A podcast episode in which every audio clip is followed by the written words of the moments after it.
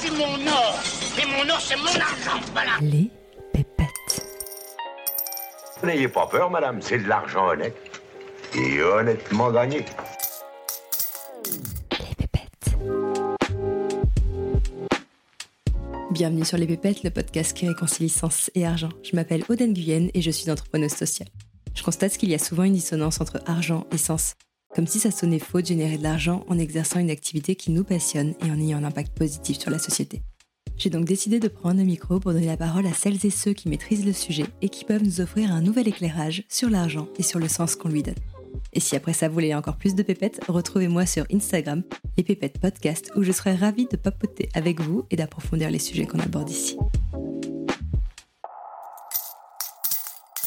Avant de laisser place à mon invité du jour, je rappelle que je ne suis ni banquière ni conseillère en gestion de patrimoine, donc je ne suis pas habilitée à donner des conseils en investissement. Mais si comme moi, vous souhaitez recevoir des conseils neutres et non biaisés adaptés à votre situation pour aligner vos finances avec vos projets de vie et vos convictions, je vous recommande vivement le cabinet de conseil en gestion de patrimoine créé par Nicolas du site avenuedesinvestisseurs.fr. J'ai choisi de me faire accompagner par Nicolas car il fait partie des 5% seulement des conseillers en gestion de patrimoine qui délivrent un conseil indépendant en France. Tous les autres délivrent du conseil non indépendant avec rétrocommission. Et comme Nicolas c'est un mec en or, il offre aux auditeurs et aux auditrices des pépettes une réduction de 100 euros lors de votre deuxième rendez-vous. Pour en savoir plus, je vous invite à vous rendre dans la description de l'épisode. Si vous devez écouter un seul épisode sur l'investissement, c'est celui-ci. Aujourd'hui, j'ai le plaisir de recevoir à nouveau Nicolas Decodin, le cofondateur du site avenuesinvestisseurs.fr. Nicolas, c'est le premier invité que j'ai reçu dans le podcast. D'ailleurs, si vous n'avez pas encore écouté l'épisode 1, je vous invite à le faire, parce que l'objectif du jour, c'est de rentrer tout de suite dans le vif du sujet pour vous partager tout ce que vous devez savoir au sujet de l'investissement. Dans cet épisode, on aborde avec Nicolas les règles d'or de l'investissement pour vous permettre de devenir un ou une investisseuse avisée. Comment bien investir quand on est fainéant, c'est-à-dire quand on n'a pas envie de passer trop de temps sur ce sujet parce qu'on a mieux à faire de sa vie que de gérer son épargne. Quelles sont les règles intemporelles de l'investissement, celles que vous devez absolument connaître pour éviter de faire des erreurs avec votre argent? Quels sont les cinq critères essentiels à prendre en compte pour choisir un placement? Quel est le calcul à faire avant de prendre toute décision d'investissement, que ce soit sur les marchés immobiliers ou financiers? Comment définir et maintenir votre stratégie d'investissement sur la durée? Quelles sont les précautions à prendre quand vous arrivez au terme de votre période d'investissement? Comment préparer la transmission de votre patrimoine? Bref, dans cet épisode, on explore les choses essentielles à connaître pour faire votre éducation financière, et vous verrez que les règles qu'on partage sont souvent contre-intuitives. On a tendance à faire l'inverse de ce qui est le plus smart financièrement avec son argent. Alors je vous invite à écouter attentivement notre échange et à prendre des notes. Très bonne écoute. Salut Nicolas Salut Aude Bon, je suis ravie de te retrouver un an après notre premier échange. C'était le tout premier épisode des Pépettes. Oui, j'avais inauguré les, les Pépettes, c'était un honneur. Merci de me réinviter. Nicolas, depuis qu'on s'est quitté, il s'est passé euh, beaucoup de choses de ton côté. Premièrement, ça fait euh, aussi euh, un an que tu as lancé avec Ludovic et l'autre Nicolas que j'ai récemment reçu dans le podcast votre cabinet de conseil en gestion de patrimoine indépendant, Prosper Conseil. Là, vous vous apprêtez également à sortir le livre Avenue des investisseurs tu es aussi à nouveau euh, papa. Bravo euh, pour tous ces accomplissements. Beaucoup d'événements cette année. Ouais. Est-ce que j'ai oublié quelque chose? Je pense que tu as fait le tour, c'est déjà pas mal. Quel bilan tu fais euh, de cette année qui vient de s'écouler? Alors, grosse année. Mon fils, le deuxième, il est super adorable, super sympa. Donc, niveau perso, c'est très bien. Niveau pro, ADI se développe bien. On a sorti plein de nouveaux articles. Le trafic progresse un petit peu. Prosper s'est bien lancé depuis un an. On a de plus en plus de, clients euh, satisfaits, donc euh, donc c'est très bien pour Prosper également. Et le livre, alors c'est un gros bébé qu'on a enfin réussi à accoucher. Alors ma femme a accouché euh, fin août, et moi, mon livre, j'ai quasiment accouché en même temps fin novembre, tu vois. On a bien goupillé. Moi, j'ai mis plus longtemps, elle a mis neuf mois. Moi, j'ai mis un peu plus d'un an à, à, le sortir, le livre. Mais j'espère que ça sera un beau bébé également. Et ça, les, les, lecteurs nous le diront. Et je crois que tu l'as lu, le bouquin, tu vas nous le dire. Oui, j'ai eu le plaisir euh, d'être la première ou de faire partie des premiers à recevoir le livre euh, avant même sa parution. Donc, euh, merci déjà pour ta confiance. Avant même que je le lise, tu vois. Je l'ai écrit en version Word, mais je l'ai même pas reçu en papier. Enfin, je l'ai reçu quelques jours après toi.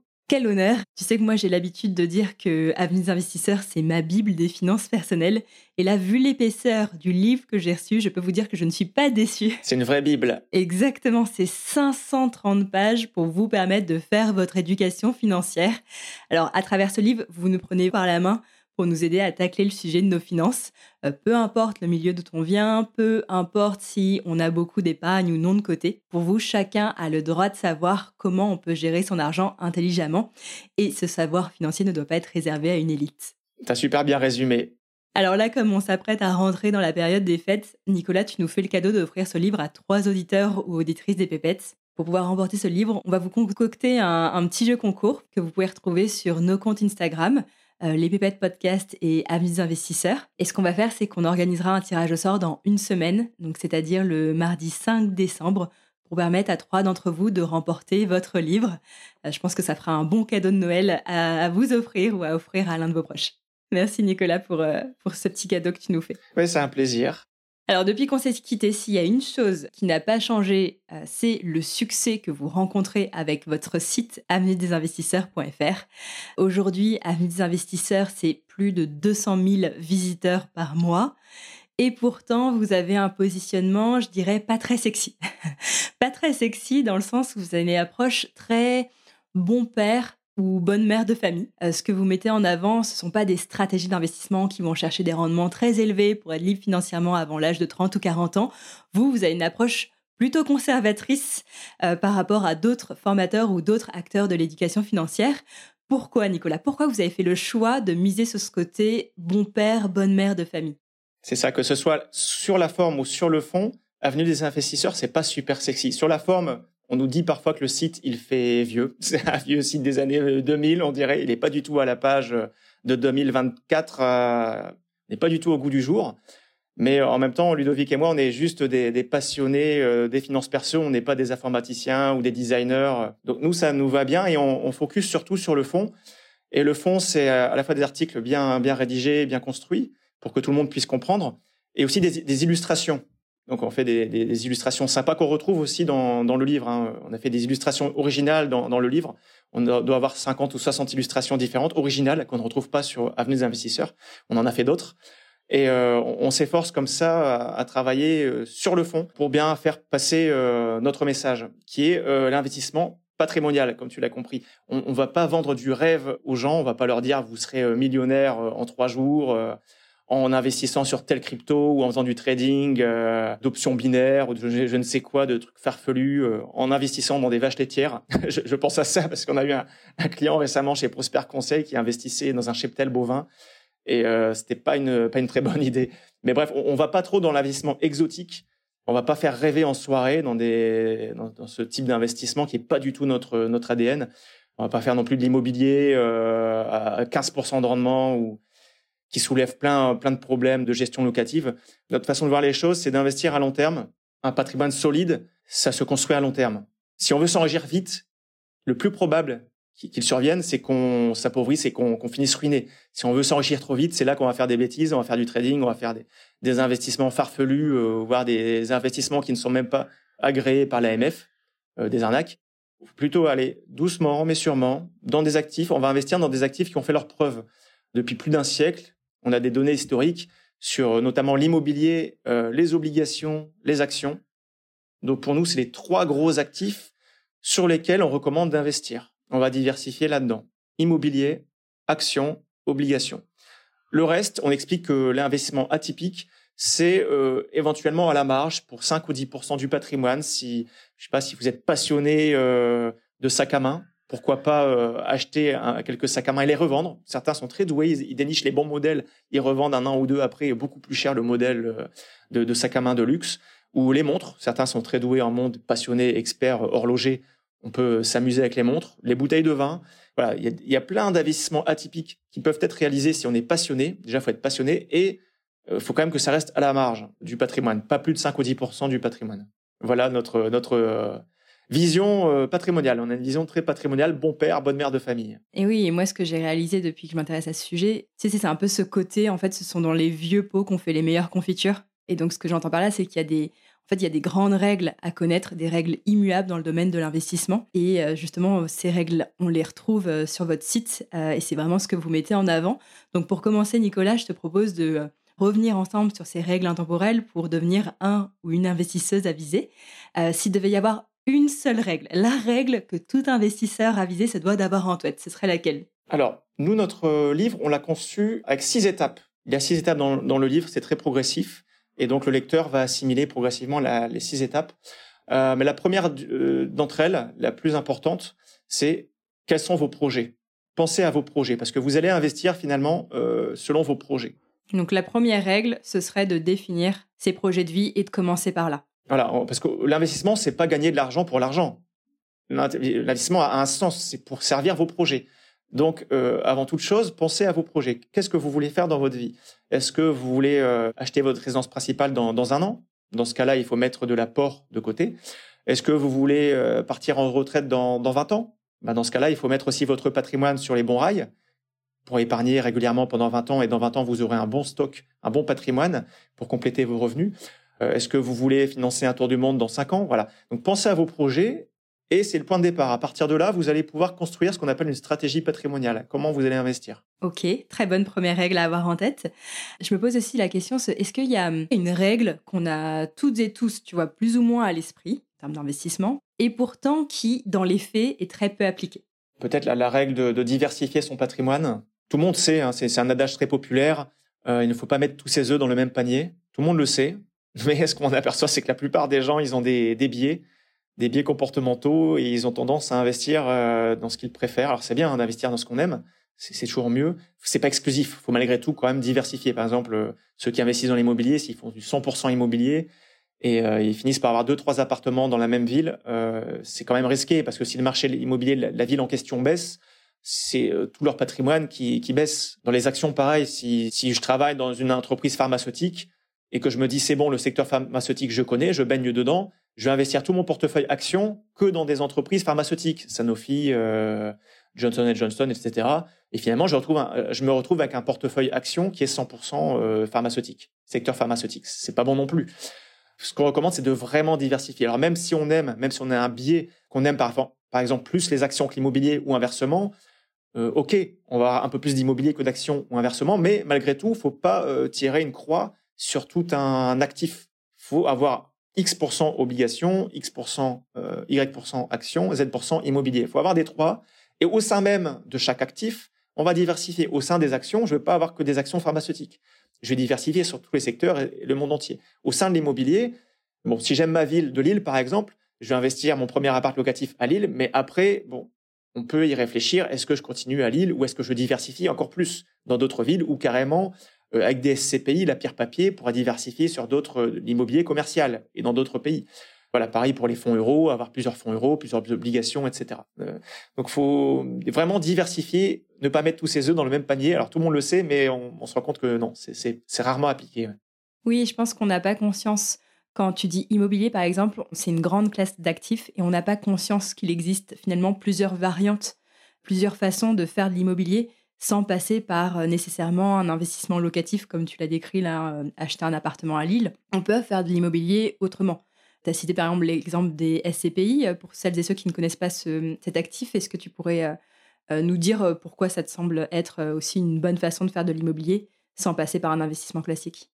La SCPI, c'est la, la, société civile de placement immobilier, ce qu'on appelle la pierre papier. En fait, vous achetez des parts d'une SCPI et euh, ainsi, vous êtes propriétaire d'une partie d'un grand parc immobilier. Une SCPI, typiquement, elle va avoir 10, 20, 50, 100, plusieurs, centaines d'immeubles, même parfois. Et donc, il y a des dizaines ou des, milliers d'associés. Et si vous achetez les parts de SCPI, vous êtes copropriétaire de la SCPI. Donc, vous êtes copropriétaire de euh, 1 mètre carré à la Défense, 3 euh, mètres carrés euh, dans le quartier du 8e arrondissement ou le quartier d'affaires du 8e arrondissement, 3 mètres carrés aux Pays-Bas. Voilà, vous êtes copropriétaire. Vous avez des petites, des petits mètres carrés un peu partout euh, en France ou en Europe. Ça dépend du parc de, la SCPI.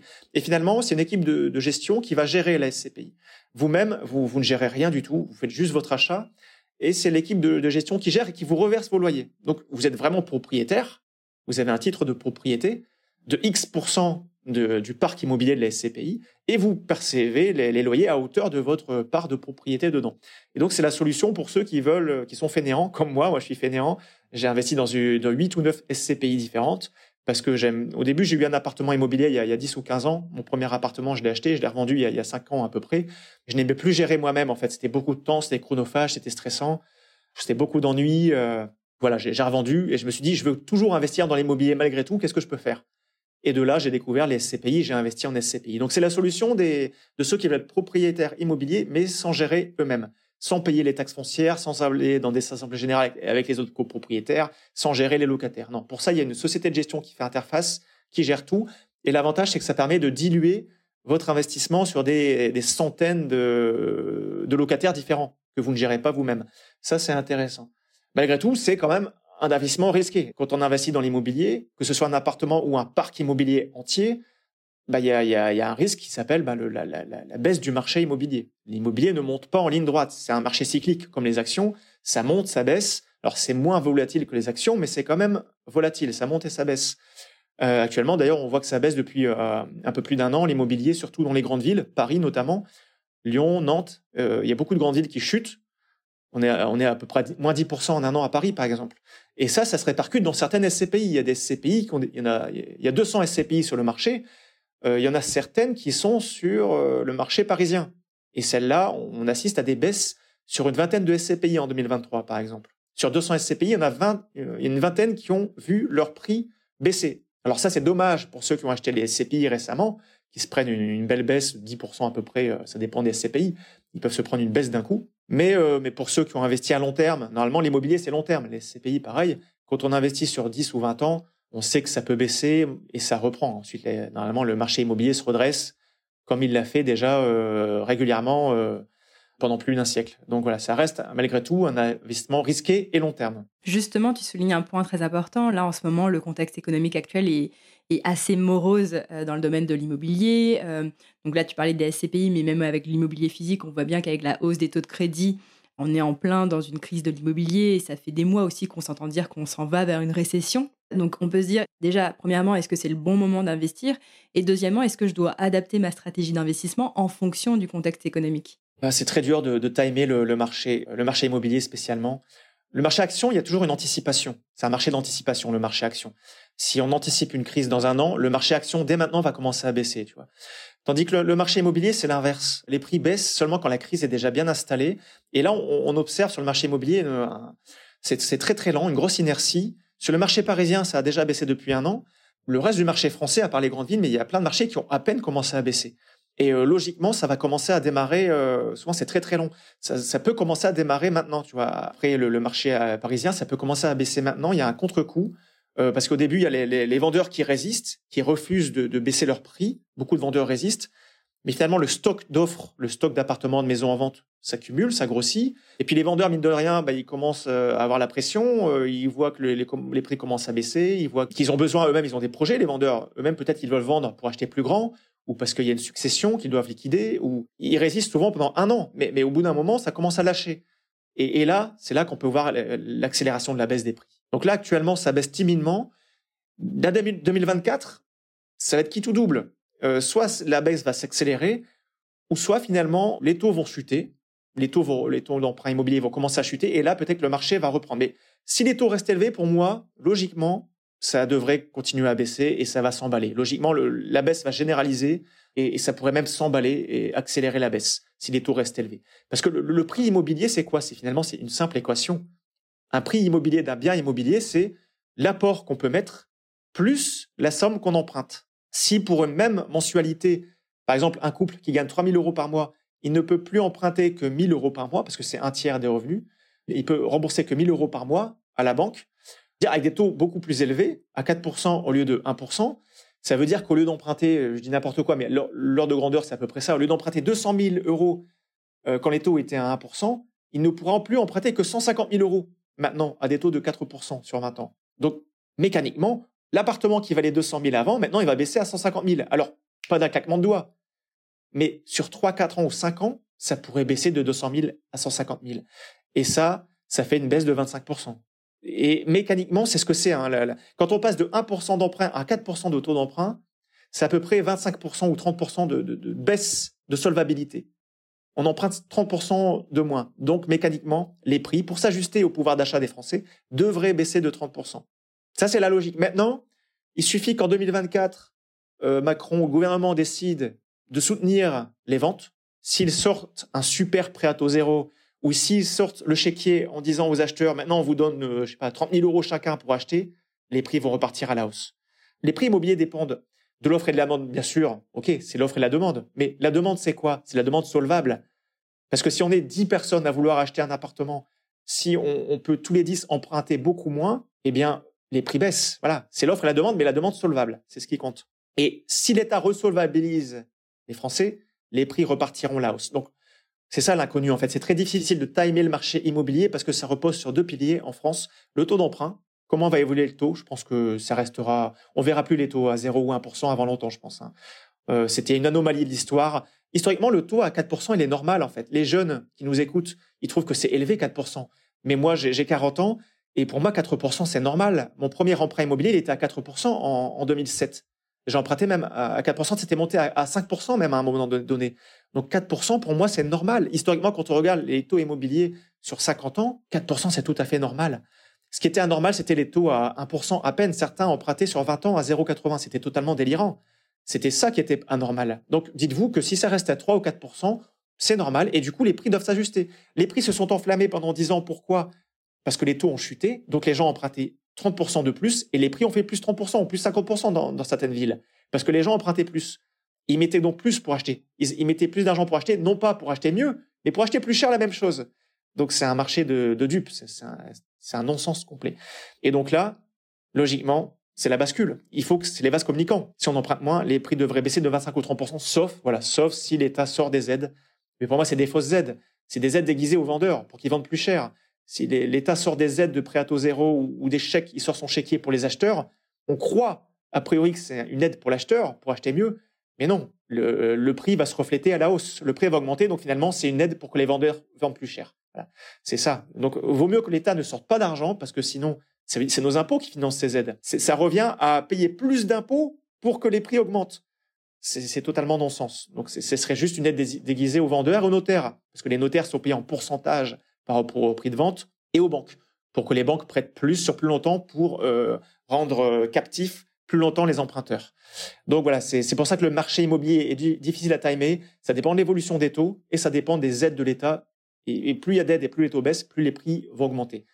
Mais si on reste sans aide et avec des taux à 4%, logiquement, ça devrait baisser de 25% ou 30% globalement. Bien sûr, il y a des villes qui vont mieux résister, euh, ou même des quartiers, par exemple un, super quartier euh, La Muette à Paris, ou enfin des, beaux quartiers, les meilleurs quartiers parisiens et les appartements top floor vus sur la Tour Eiffel, ceux-là, ils se maintiennent, ils subissent pas les moins 10%. Ils se maintiennent à des prix, voire même ils augmentent un petit peu le marché très premium à partir de 5 millions d'euros. Euh, pareil, euh, sur la côte d'Azur, le super appartement à Nice ou à Antibes, bien placé, avec vue mer, dernier étage et nickel, il résistera beaucoup mieux que, le reste du marché. C'est le marché premium qui baisse beaucoup moins que le reste du marché.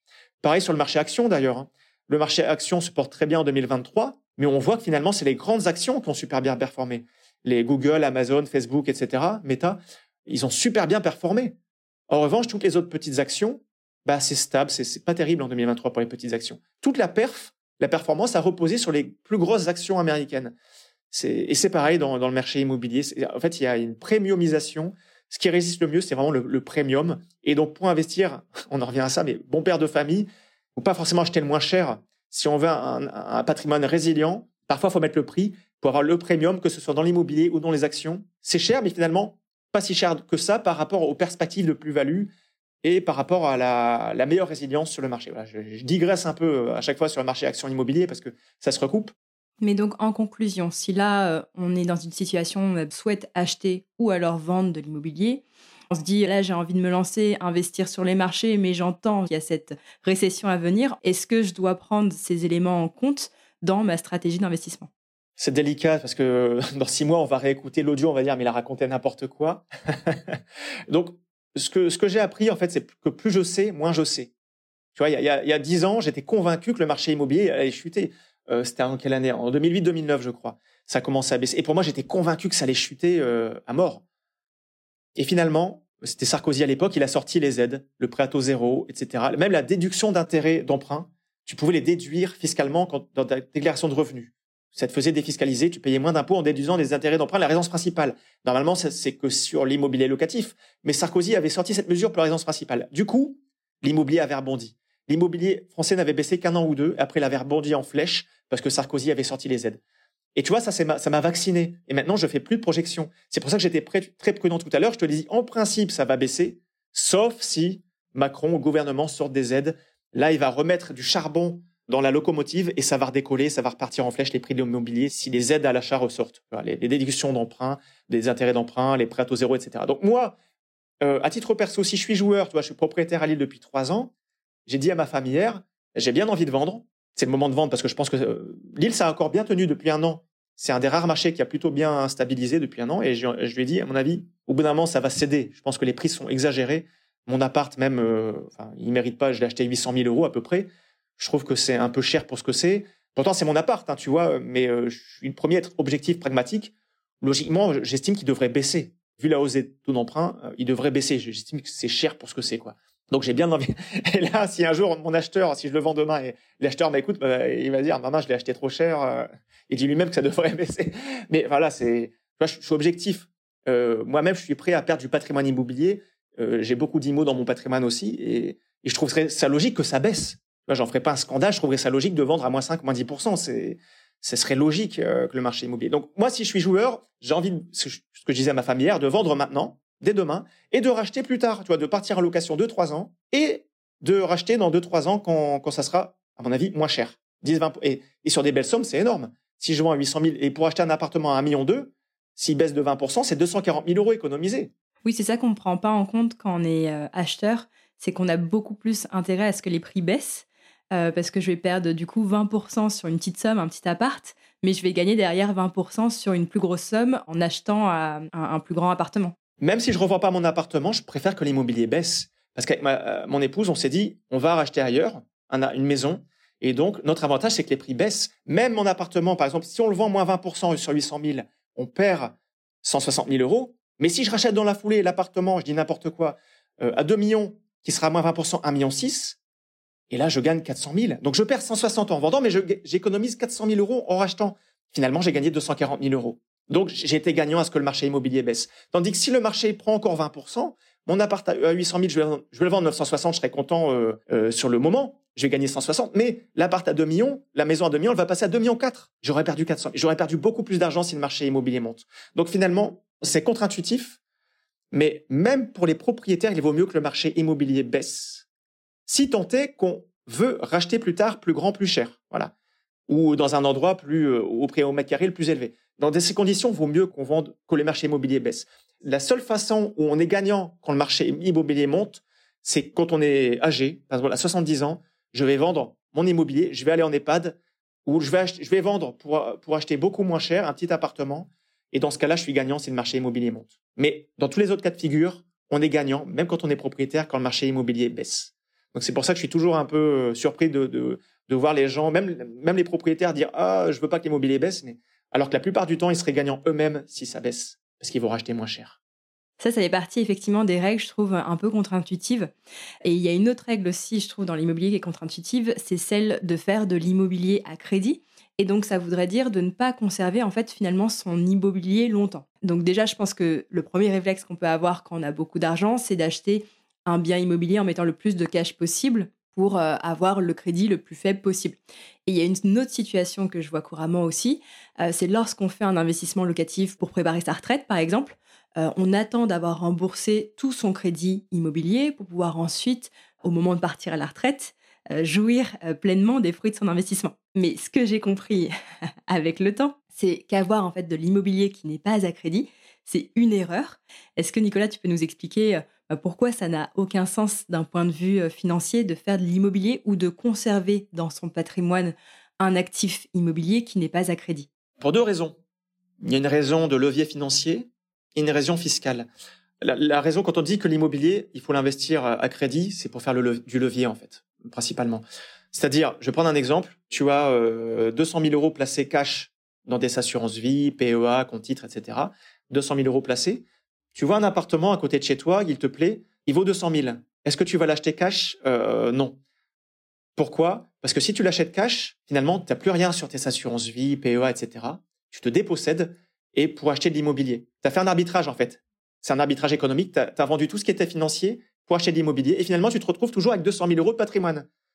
Tu avais 200 000 de patrimoine financier, tu passes à 200 000 patrimoine immobilier. Voilà. Tu t'es pas enrichi, tu es resté à 200 000 euros de patrimoine. Alors que si tu empruntes, tu laisses tes 200 000 euros placés en assurance vie, PEA, etc. L'argent travaille. Admettons, il travaille à 5%, 200 000 euros à rendement de 5%, ça fait 10 000 euros de revenus passifs par an. Donc tu gardes ça, tu gardes tes 200 000 euros placés, tu vas en banque, tu empruntes 200 000. Alors je parle pas de l'apport immobilier, on va pas complexifier, mais voilà, tu empruntes 200 000 pour acheter ton appartement, tu achètes l'appartement, là tu te retrouves avec 200 000 euros financiers, plus 200 000 euros immobiliers, ça te fait donc 400 000 euros de patrimoine. Tu fais travailler 400 000 euros de patrimoine au lieu de 200 000. C'est ça l'effet levier.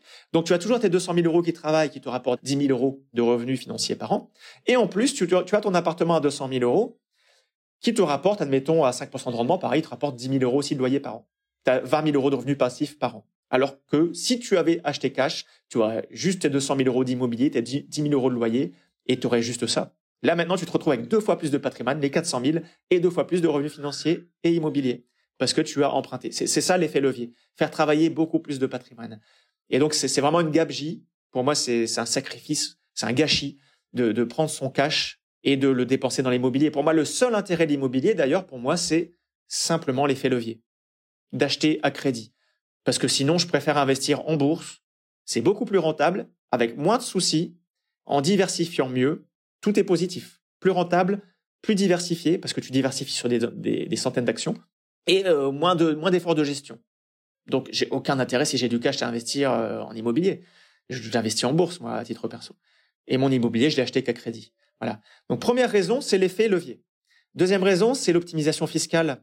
En fait, quand tu achètes de l'immobilier, en déclarant les revenus locatifs au réel, que ce soit en revenu foncier quand tu fais du nu ou revenu BIC quand tu fais euh, la location meublée, tu peux déclarer au réel. Et au réel, tu vas euh, défalquer, tu vas retrancher toutes tes charges. Et parmi les charges, tu as les intérêts d'emprunt.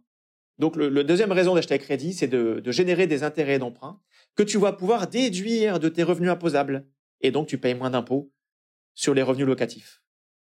Grâce à ça. Donc voilà, c'est les deux grosses raisons d'investir à crédit. Pour moi, c'est nonsense d'investir euh, cash dans l'immobilier locatif. Euh, il n'y a plus aucun intérêt en fait. Le locatif, ça n'a intérêt seulement quand tu achètes tes crédits. Là, malheureusement, les taux ont augmenté. Ils sont passés de 1%, comme je l'ai dit, à 4%. Donc, il faut calculer. Faut calculer les TRI. J'en parle dans le livre. Je donne même la formule euh, Là, c'est assez facile. Ça peut faire peur le TRI, le taux de rentabilité interne. Mais avant tout investissement immobilier, on calcule le TRI avec le, taux du crédit au moment T, quand on emprunte. Il y a quelques paramètres à, mettre à jour, hein, le, prix de l'appartement, de la maison, les, loyers que vous allez avoir, euh, l'imposition. On tient compte de ça, on calcule le TRI. Et si le TRI est inférieur au taux du crédit, on n'investit pas. Par exemple, si je calcule un TRI à 4%, alors que j'emprunte à, à, à 4,5%, ça vaut pas le coup de ça vaut pas le coup d'investir. Tandis que si je calcule mon TRI à 8% et que j'emprunte à 4%, là oui, j'investis, là c'est rentable. Voilà. Et le TRI prend compte du taux d'intérêt, donc on le calcule et, c'est pris en compte, c'est très bien. Et d'ailleurs sur votre site, euh, il me semble également que vous avez euh, donné un petit simulateur pour nous permettre de calculer le TRI, donc le taux de rentabilité interne de chacun de nos placements, pour avoir euh, une mesure sur laquelle on peut se baser pour comparer tous nos investissements. Oui, c'est une mesure objective. Hein. Je, je, rencontre souvent des, des, gens, soit des lecteurs d'ADI, soit des clients de Prosper Conseil, qui en fait, ils ont investi, mais sans jamais euh, calculer rien du tout en fait. Ils n'ont pas calculé euh, le rendement brut, le rendement net, le TRI encore moins, le cash flow. Euh, ils n'ont rien calculé. Donc ils se sont jetés à l'aveugle dans un investissement immobilier et, sans non plus optimiser fiscalement. Donc ils se retrouvent en nu. Location nue, c'est hyper taxé. Tu prends la TMI, tranche marginale d'imposition euh, quand c'est des, clients euh, aisés, ils sont à 30, voire 41 ou 45% plus les 17,2 de prélèvements sociaux. Bah, finalement, ils prennent, euh, ils ont quasiment 50% d'imposition sur leur revenu locatif. et, non, dans la base, avant d'investir, faut réfléchir, faut se poser, faut calculer le TRI et faut optimiser fiscalement. ça, c'est valable dans l'immobilier, mais aussi en financier. Quand j'investis en financier, il faut savoir quelle enveloppe j'utilise, l'assurance vie, le PEA, le compte titre, et, après, quelles actions je vais acheter ou quels fonds euros ou quels fonds obligataires. Je mettrai euh, dans la description de l'épisode le lien vers ce simulateur pour vous permettre de calculer ça. Et en même temps, tu vois, je trouve que quand on s'intéresse à l'investissement, on a tendance à euh, uniquement regarder euh, les chiffres pour obtenir le meilleur rendement ou la meilleure rentabilité possible. Et on en vient presque à oublier, pour moi, des critères essentiels, comme par exemple la valeur d'usage. Ça, c'est une notion qu'introduisait l'autre Nicolas alter ego euh, dans l'épisode 15 du podcast. Euh, donc la valeur d'usage d'un bien immobilier qui pour lui est un critère finalement bien plus important à prendre en compte que d'autres critères financiers. Il y a aussi le critère de l'affinité qu'on peut avoir pour tel ou tel placement, aussi le critère du temps, de l'énergie, de la charge mentale que peut nous prendre un placement. Il y a également bien sûr l'impact environnemental et social euh, de nos investissements à prendre en compte également et à mettre dans la balance. Donc tu vois, pour moi, il y a beaucoup de données finalement à mettre dans l'équation, beaucoup plus que finalement uniquement des critères euh, financiers. Comment on peut s'assurer quand on choisit un placement que l'investissement qu'on choisit réponde bien à l'ensemble des critères qui sont importants pour soi et pas uniquement des critères financiers Alors, il y a cinq critères pour nous chez Avenue d'investisseurs. Il y a cinq critères. Euh, le premier, c'est le rendement. Deuxième, le risque. Troisième, la liquidité. Quatrième, euh, l'effort de gestion. Quel est l'effort de gestion que vous êtes prêt à consentir pour cet investissement? J'en ai parlé tout à l'heure à, demi-mot rapidement.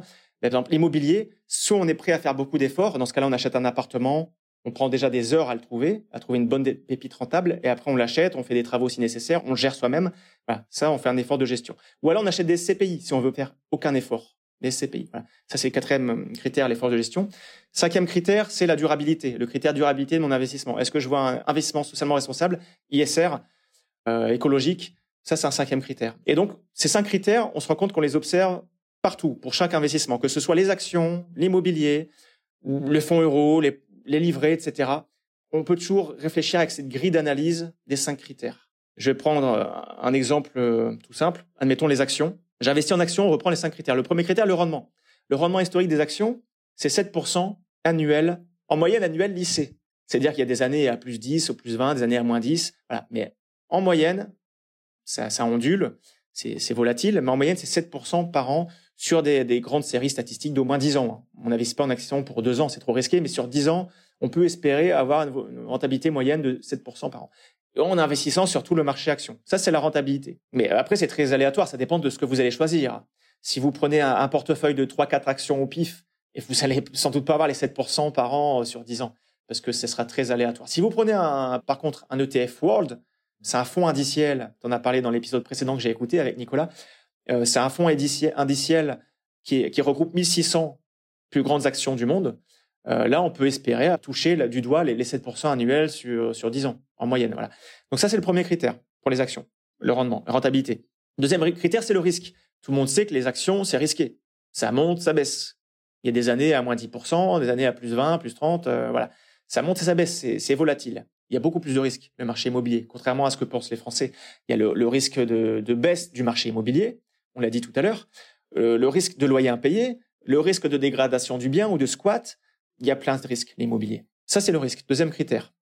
Troisième critère, la liquidité. La liquidité, c'est est-ce que mes actions, je peux les vendre rapidement? Les actions cotées en bourse, oui. Mes actions LVMH euh, ou Google, etc., je les vends en deux clics. Ce sont des grosses actions cotées avec plein d'échanges tous les jours. C'est en deux clics. Euh, l'immobilier, en revanche, un appartement, même si tu un, un, acheteur demain, il va pas signer demain et tu n'auras pas l'argent sur ton compte demain. Il va falloir au moins trois mois le rendez-vous notaire et le virement, c'est au moins trois mois. Tu vois, c'est beaucoup moins liquide l'immobilier. Donc ça, troisième critère, la liquidité. Quatrième critère, l'effort de gestion. J'en ai parlé tout à l'heure, l'immobilier physique, locatif, classique, c'est beaucoup d'efforts de gestion. C'est des dizaines d'heures déjà pour trouver euh, le bon investissement au bon endroit, sauf si on fait n'importe quoi. Mais si on fait bien son job de bailleur, d'investisseur immobilier, c'est des dizaines d'heures de recherche sur ce loger ou le bon coin pour trouver un bon appartement au bon rendement, dans un bon quartier et en bon état pour faire les visites, etc. Et après, c'est beaucoup de gestion locative. Euh, les actions, en revanche, euh, ça peut aller très vite. Si je me contente d'investir en actions en trackers, euh, en cinq minutes, c'est réglé. En revanche, les actions, si je fais du trading, là, c'est énormément d'efforts de gestion, le trading. C'est plusieurs heures par jour, si tu veux bien faire les choses. C'est une charge mentale continue c'est à la fois beaucoup de temps de travail, mais aussi une charge mentale continue. C'est très stressant. Nous, on recommande pas le, trading. Hein. Typiquement, un investissement bon père de famille, euh, c'est pas du trading, c'est plutôt l'investissement passif dans des trackers. Et ce qui est bon en plus, c'est que c'est plus rentable à long terme que du trading. On se rend compte que 90%, même plus 99% des traders, finalement, ils font moins bien que euh, la personne qui est flemmarde, qui va juste investir sur des trackers tous les mois sans se prendre la tête. Ouais, ça c'est fou, euh, cette stat que 99% des gérants de fonds actifs se font battre par un tracker euh, MSC World. Voilà. Donc, quand on est pragmatique, ça, ça vaut pas le coup de, perdre du temps et ça vaut pas le coup de déléguer son argent à des gérants de fonds qui vont faire moins bien que si on investit sur des trackers. Alors, il existe quand même quelques fonds qui tirent sur leur épingle du jeu, mais euh, grosso modo, on investit beaucoup euh, sur les trackers. C'est une bonne base. En fonds de portefeuille, les trackers. Après, on peut sélectionner quelques actions au fond ou, du private equity à la marge pour optimiser la performance. Mais pour faire simple, on va simplement investir en trackers et, ça fera une bonne part euh, du, boulot. Euh, donc voilà, l'effort de gestion, ça peut être très, très piégeux parce qu'on peut croire que si je passe beaucoup de temps à investir en bourse ou en immobilier, ça sera plus rentable. Si je passe, fais beaucoup d'efforts là-dessus. Mais en fait, non, l'investissement, c'est injuste. T'es pas rémunéré selon le temps que tu passes à travailler. Ça, c'est une mentalité de, salarié, quoi. Si je travaille plus longtemps, je suis payé à l'heure, je gagnerai plus. Non, non. L'investissement, ça marche pas comme ça. Faut passer beaucoup de temps avant à étudier le, projet, à investir intelligemment. Je peux passer 20 heures avant à optimiser fiscalement ou choisir les bons fonds. Euh, mais une fois que c'est choisi, après, ça peut dérouler et, c'est quasiment du passif. Ouais, ça, c'est effectivement une autre règle qui est contre-intuitive on pense que plus on, s'investit, plus on est actif et plus on gagne de l'argent, alors que statistiquement, c'est l'inverse. Celui qui gagne le plus, c'est celui qui va en faire le moins, qui euh, va pas suivre l'actualité, qui va pas suivre les marchés euh, et qui va être euh, fainéant comme toi, même si j'ai du mal à croire que tu es fainéant, Nicolas. et eh oui, en tout cas, sur le marché action, c'est ce qu'on observe. À part quelques stars, mais si vous êtes super intelligent, vous faites partie du, top 1% des traders, là oui. Mais, mais c'est risqué de se croire parmi les 1% les meilleurs. Moi, j'ai mis mon ego de côté je suis humble et j'ai arrêté de faire du, choix d'action et de, portefeuille, du market timing, de timer le marché, c'est-à-dire d'acheter et vendre quand je le sens. J'ai arrêté ça aussi, c'est trop, trop, trop risqué. Donc, en revanche, dans le marché immobilier, là, il vaut mieux faire de l'effort de gestion. Quand on veut investir soi-même en physique dans des appartements locatifs, là, c'est pas, faut pas être fainéant. Là, là, il faut vraiment faire l'effort de gestion. Il faut passer beaucoup de temps avant à trouver le bon appartement rentable au bon endroit et un bon appartement solide qui va pas s'effondrer. à Lille, on a des effondrements d'immeubles. Donc là, il faut, vraiment bosser, sauf si on fait des SCPI. L'immobilier physique, ça nécessite finalement d'avoir euh, presque un profil entrepreneur. C'est ça. Pour moi, un, bailleur, c'est un entrepreneur. Il faut optimiser euh, tout. Il faut optimiser euh, l'investissement au niveau financier, c'est-à-dire faut savoir calculer le TRI pour optimiser financièrement, savoir qu'on fait une bonne affaire. Hein, quand je vois des gens qui ont acheté l'immobilier sans calculer, mais c'est totalement aberrant c'est vous avez acheté au pif en fait. Vous savez même pas quel est le rendement de votre affaire et, et vous ne savez même pas quel est le montage fiscal. Vous avez pris le montage par défaut, donc vous faites euh, totalement euh, sabrer la moitié de vos revenus par les, impôts. ça me paraît totalement aberrant d'investir au pif. Non, du coup, euh, locatif, faut vraiment s'y attarder. C'est beaucoup beaucoup de temps là. Là, là par contre, il faut de l'effort de gestion. Si on n'est pas prêt à faire d'un effort de gestion dans l'immobilier, alors là, faut investir passivement dans des SCPI. Et c'est la société de gestion, du coup, qui fera l'effort de gestion. Ce ne sera pas vous. Mais le, bailleur, oui, c'est un, chef d'entreprise. Il a plusieurs casquettes. La casquette de financier, la casquette de fiscaliste, parce qu'il faut optimiser fiscalement. Faut choisir quel est le bon montage. J'investis en nom propre ou en société? Société à l'IS ou à l'IR euh, Si c'est en nom propre, est-ce que je fais plutôt de la location nue ou du LMNP Locatif meublé non, euh, non professionnel. Les vraies notions fiscales. Au réel, ou, au forfait? Il y a plein de questions à se poser fiscalement. Troisième casquette, c'est il faut être un peu euh, bricoleur. Alors soit on est bricoleur soi-même, on fait soi-même, soit on est suffisamment bricoleur pour savoir manager une équipe, être un peu comme un chef de chantier. Si j'ai des travaux chez moi, il faut que je sois en mesure de, recruter la bonne équipe d'artisans et de suivre le chantier. Sinon, euh, le chantier va s'éterniser ou ça sera mal fait. Même si on fait pas soi-même, faut être un minimum bricoleur. Moi, je ne le suis pas. Donc, je me suis dit, c'est pas pour moi l'immobilier.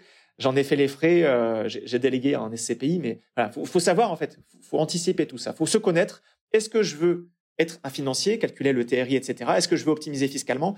Est-ce que je veux être un conducteur de travaux? Voilà, être un, chef d'entreprise. Est-ce que je vais manager plusieurs professions, plusieurs corps de métier pour les travaux, etc. Et manager euh, l'équipe qui, même si on délègue après une, gestion locative, euh, faut quand même suivre tout ça. Moi, j'avais délégué une agence locative qui gérait le locataire bah, je me suis rendu compte que finalement, elle faisait pas son boulot, elle s'en foutait. Qu'un locataire partait, elle n'était pas pressée de retrouver un nouveau locataire. C'est moi-même qui, au bout d'un mois, j'étais blasé, il n'y avait pas de nouveau locataire, c'est moi-même qui mettais des annonces sur le bon coin. Et là, c'était magique. Là, je retrouvais un locataire très rapidement quand je faisais moi-même. Tandis que l'agence, elle laissait traîner. Donc, faut vraiment déléguer, mais en, en ayant euh, vraiment le côté euh, serrer la bride. Malheureusement, beaucoup d'agences ne sont pas très sérieuses. Euh, gestion locative. Donc euh, voilà, et même faut assister à des assemblées générales, faut prendre des décisions. Voilà, faut être à la fois, euh, comme je le disais, c'est multicasquette. C'est un vrai chef d'entreprise. Si on n'est pas prêt à, être chef d'entreprise bailleur, il vaut mieux laisser tomber le projet d'investissement immobilier parce que là vous allez déchanter, vous allez souffrir, vous allez y passer des heures, vous allez stresser. Et là, faut, faut faire d'autres types d'investissements immobiliers, l'investissement immobilier passif, en SCPI. Mais même en SCPI, euh, il y a un petit effort à faire. Il faut choisir les bonnes SCPI. J'en ai parlé tout à l'heure. Il y a 200 SCPI sur le marché. Il faut diversifier. Et euh, voilà, c'est le quatrième critère. Cinquième critère, la durabilité. La durabilité, c'est un critère essentiel, que ce soit l'immobilier, les actions ou les autres investissements. Euh, pensez à ce critère-là si c'est important pour vous.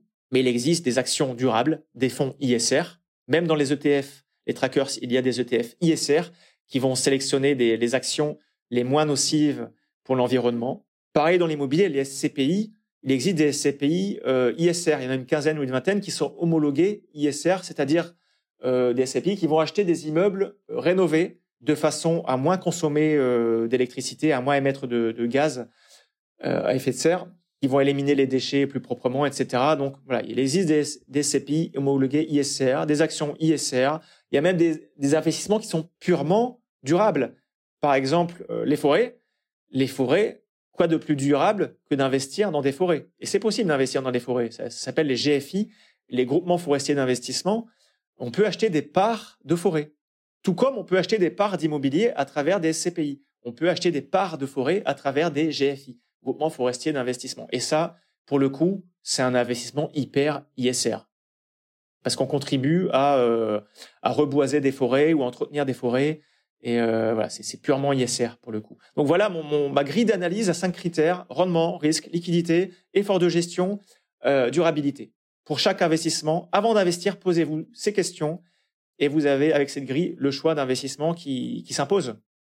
Et je me suis même dit, tu vois, est-ce que la clé finalement, c'est pas de commencer par euh, identifier et prioriser ces critères qui sont les plus importants pour soi avant même de choisir un placement et ensuite de choisir, tu vois, les bons placements en fonction de ces critères les plus primordiaux pour soi. Oui, tout à fait, c'est la base. On part de ces projets et après, en fonction de ces projets, on va dire, OK, je peux investir à long terme. Ce que j'investis à long terme, donc ce sera un mélange entre les actions l'immobilier, parce qu'on l'a dit, les actions l'immobilier, c'est du long terme. Ce sera un mélange entre actions immo. OK. Alors maintenant, je regarde mon, mon, critère effort de gestion et mon critère durabilité et ça m'oriente encore plus vers tel ou tel investissement. Des actions durables, immobilier durable ou avec plus ou moins de passivité. En résumé, donc, si je comprends bien qu'on n'a pas vraiment envie de consacrer du temps à ce sujet et qu'on est euh, aussi fainéant que toi, Nicolas, euh, les recettes euh, les plus simples à appliquer et qui vont avoir le plus d'impact sur le long terme, j'ai l'impression que c'est plutôt les SCPI pour l'immobilier et les trackers en bourse. C'est ça, si on est vraiment passif, c'est ce qu'on recommande aux investisseurs passifs qui veulent faire autre chose de leur vie que, que passer du temps à gérer leurs investissements ne pas avoir leur nez euh, accroché euh, euh, sur leur portefeuille action ou leur, leur nez sur les locataires, etc.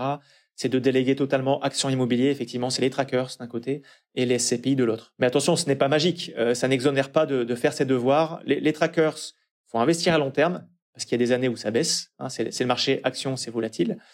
Donc, il faut investir à long terme. Il faut pas paniquer quand il y a des baisses.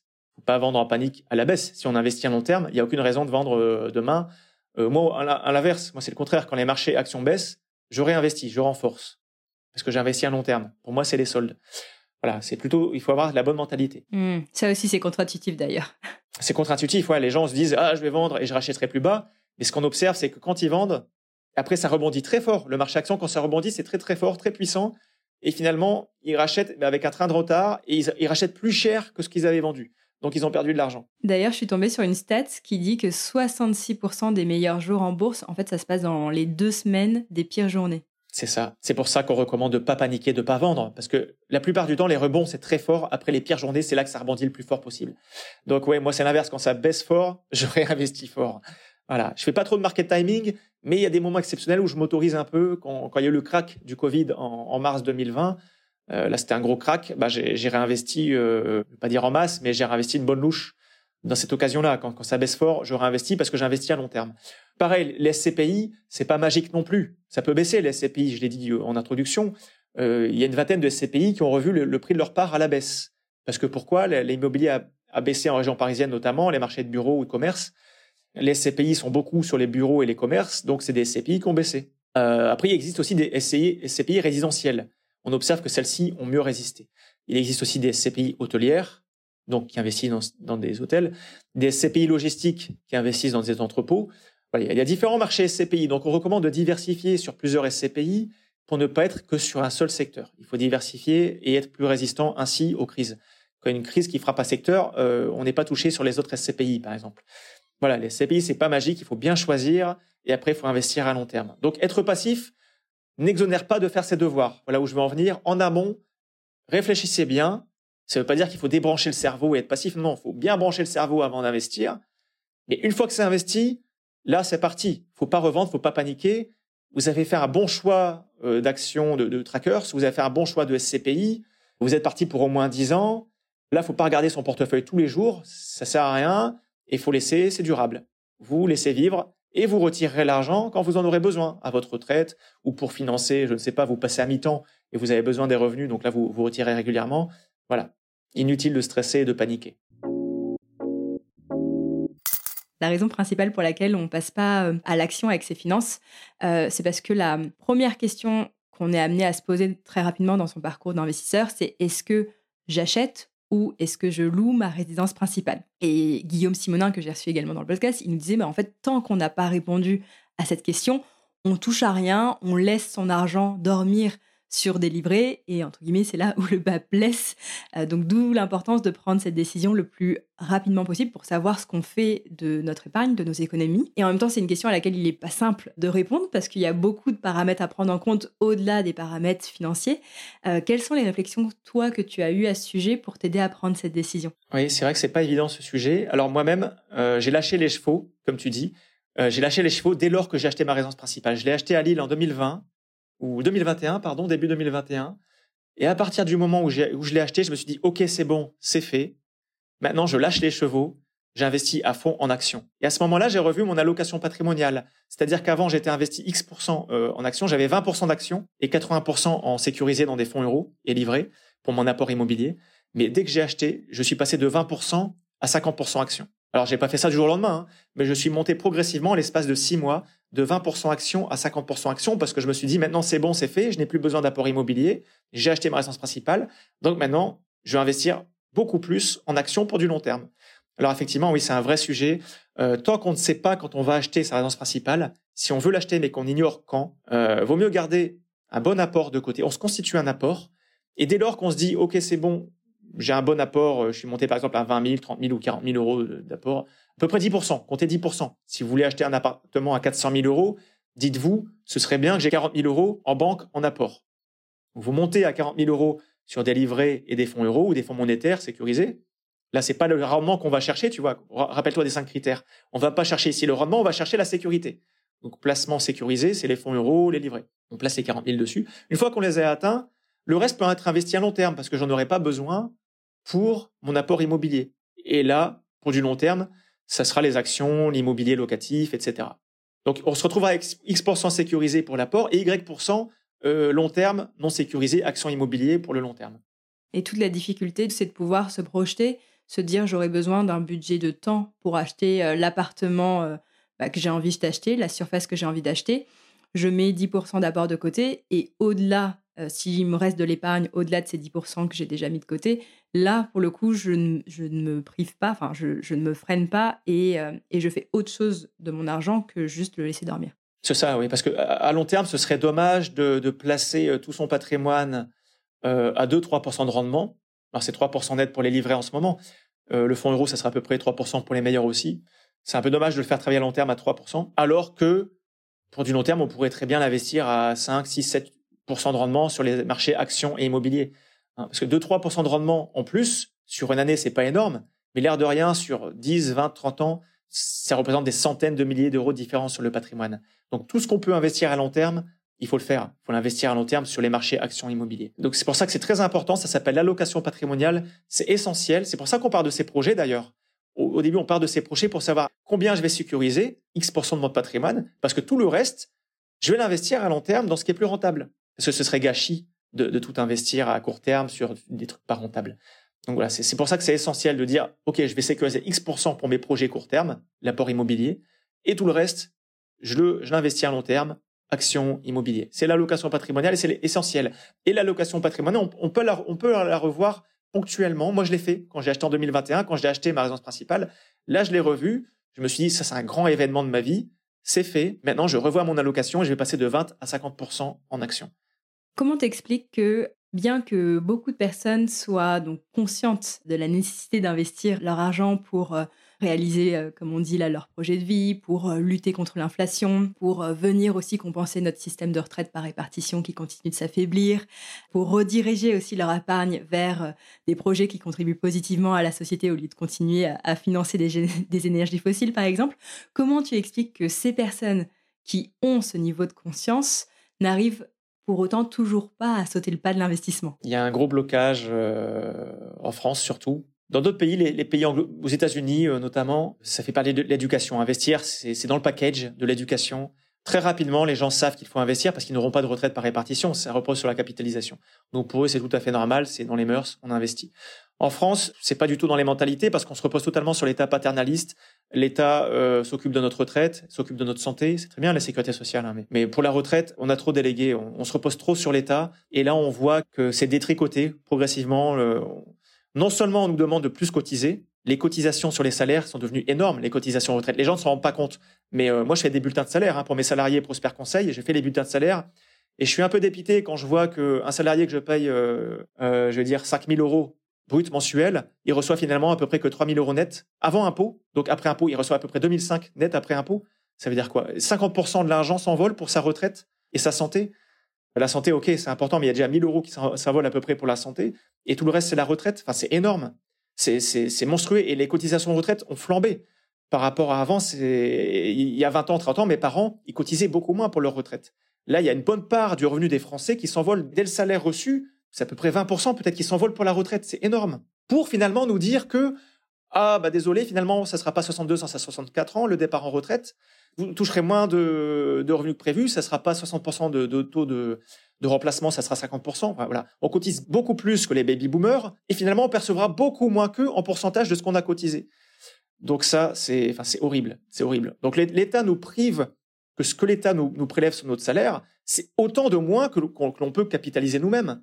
C'est, enfin, pour moi, c'est un scandale ce, système de retraite par répartition qui partait d'un bon sentiment. C'est pour aider nos aînés en fait. Hein. On cotise pas pour nous-mêmes, on cotise pour nos aînés. Donc ça partait d'un bon sentiment. À l'époque, il y a 50 ans, il fallait que les baby boomers cotisent pour leurs propres parents. Et leurs propres parents, ils étaient vraiment dans une galère pas possible. Effectivement, ils, avaient des très faibles revenus. Tandis que nous, on se retrouve maintenant à cotiser beaucoup plus pour des baby boomers qui euh, touchent déjà plus que le revenu euh, moyen d'un actif. Hein, c'est pas moi qui fais une, qui inventent des chiffres. Hein. C'est l'INSEE eux-mêmes qui disent que le, retraité moyen en France gagne plus que l'actif moyen. Et malgré tout, on nous prélève de plus en plus pour la retraite des retraités. Donc, il y a un truc qui tourne pas rond. Bref, tout ça, euh, je veux en venir là, c'est que il va falloir vraiment euh, que les Français investissent pour leur propre retraite parce que la tendance est, très puissante. Euh, on cotisera de plus en plus pour la retraite de nos aînés alors que nous-mêmes, on aura de moins en moins. On est passé à 64 ans, je pense qu'on va passer à 66, voire 70 ans. La, jeune génération d'actuels, ceux qui ont 20, 30 ans, je pense que euh, ils connaîtront pas la retraite à 64 ans, ça sera 70 ans, je pense. On va tendre progressivement vers 70 ans. Et en plus, avec moins de retraite que euh, les baby boomers actuels. Donc c'est inévitable. Si vous voulez partir à 60 ans, faites-vous une retraite par capitalisation. Vous partirez à 60 ans parce que vous aurez beaucoup de capital. Mais ne comptez pas sur l'État parce que c'est fini. Enfin, c'est la tendance est très forte. Il détricote progressivement le retraite par répartition, donc il va falloir être responsable et gérer soi-même. On ne peut plus déléguer cette responsabilité à l'autorité, à l'État, parce qu'on se rend compte que l'État se, désengage de, la retraite par répartition. Et donc, il faut compter sur soi-même. Oui, donc pour toi, on passe pas à l'action parce que on s'appuie trop sur l'État. Enfin, culturellement, on a été habitué à trop s'appuyer sur l'État. On n'a pas reçu d'éducation financière. Et peut-être aussi on a peur, parce qu'on a peur de l'inconnu. On ne sait pas ce que c'est d'investir sur les marchés. Enfin, pour beaucoup de mmh. Français, euh, ça reste quand même un. Et c'est pour ça qu'on a créé Avenue des investisseurs, parce qu'on est, on est, on est gratuit, le site il est gratuit, tous, tous les Français peuvent y aller. Il suffit de taper dans Google euh, investir ou je sais pas euh, comment. On tombe sur plein de ressources. Il y a nous, il y en a d'autres aussi. Hein. Donc pour moi, il n'y a pas d'excuse. Les Français n'ont aucune excuse. Ils ne peuvent s'en prendre qu'à eux-mêmes s'ils se mettent dans des situations délicates, parce que toutes les ressources sont gratuites avec Internet. Il y a 30 ans, je n'aurais pas dit, mais là, il y a plein de ressources gratuites. Donc, euh, il n'y a plus d'excuses maintenant. Il faut se prendre en main. S'il y a un souci, on se prend en main, on, se renseigne, on s'informe et on passe à l'action. Et si on n'est pas capable de, passer à l'action, on peut déléguer. Il y a des professionnels qui existent. On peut déléguer à des bons conseillers indépendants. Et, voilà. Mais au bout d'un moment, il faut se prendre en main soi-même. Faut pas, faut pas attendre que l'État intervienne. Les gens comptent trop sur sur l'État paternaliste Moi, c'est pas ma mentalité en tout cas. hein. Euh, Depuis tout petit, je me suis toujours pris en main. Euh, j'ai toujours épargné, j'ai toujours pensé à mon avenir. Je me suis toujours renseigné moi-même et, j'invite les Français à se renseigner eux-mêmes parce que s'ils comptent sur l'État, ils vont être très malheureux. Parce que l'État se désengage de plus en plus que dans tous les domaines. Euh, L'éducation nationale, la santé, la retraite, l'État se désengage. Donc, il faut être pragmatique, il faut devenir responsable et être autonome et se renseigner et se prendre en main. J'ai fait le choix de me prendre en main. J'ai défini mes projets de vie, court terme, moyen terme, long terme. À partir de là, j'ai défini les enveloppes et les actifs dans lesquels euh, je vais investir mes économies. Euh, j'ai mon allocation euh, patrimoniale. Là, on est bon. Ensuite, à partir de là, la question qu'on peut se poser, c'est si on a donc quelques économies de côté, par exemple, disons euh, 40 000 euros, parce que c'était le chiffre qu'on avait pris, si, je ne sais pas si tu te souviens, dans notre Oui, cas oui. pratique qu'on avait résolu ensemble, le cas pratique de Margot dans l'épisode 1. Donc, disons 40 000 euros. Euh, la question qu'on peut se poser, c'est à partir de là, comment est-ce que je place mes économies dans mes différents projets une fois que j'ai euh, défini tout ça? On définit son allocation patrimoniale et après, il faut y aller mollo. Tout à l'heure, j'ai dit je lâche les chevaux. J'investis 50% en actions, mais je l'ai pas fait du jour au lendemain. Il faut y aller très, très tranquillement, très progressivement. Euh, je m'explique. Rappelez-vous la grille en cinq critères rendement, risque, liquidité, etc.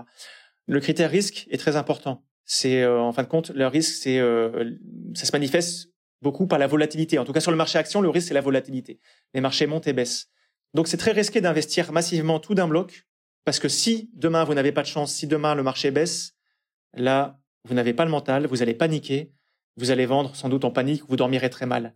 Tandis que si vous investissez progressivement, je dis n'importe quoi, euh, 1000 euros par mois en actions, vous atteindrez progressivement mais sûrement les euh, X% de patrimoine que vous avez défini. Par exemple, vous voulez euh, X% de votre patrimoine en actions, ça représente 50 000 euros, vous allez monter progressivement 1000 euros par mois.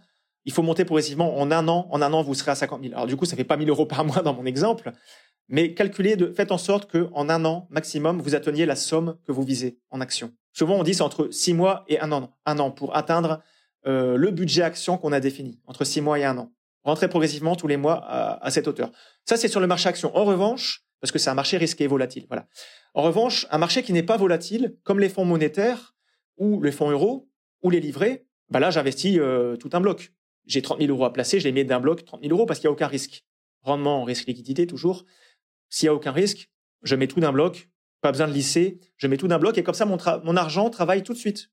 À 3% ou X%, euh, ça dépend du rendement de l'investissement, mais ça travaille tout de suite. Inutile là d'attendre, on place en bloc. Donc, il faut faire la part des choses entre ce qui est risqué, je vais l'investir progressivement, et ce qui est pas risqué, là, je place en bloc. Mais SCPI, pareil, quand j'ai investi en SCPI, personnellement, euh, la première fois, c'était en 2018, j'en ai acheté trois en 2018, et euh, en 2020, j'en ai racheté encore trois, quatre différentes, mais j'ai réparti dans le temps mes investissements, parce que le marché immobilier est cyclique. Donc là, ce que tu nous décris, quand on place ses économies sur un investissement risqué, en rentrant progressivement, par exemple, sur les marchés euh, financiers, c'est ce qu'on appelle la méthode du DCA, du Dollar Cost Averaging. T'as un meilleur accent que moi, heureusement que c'est toi qui l'as prononcé.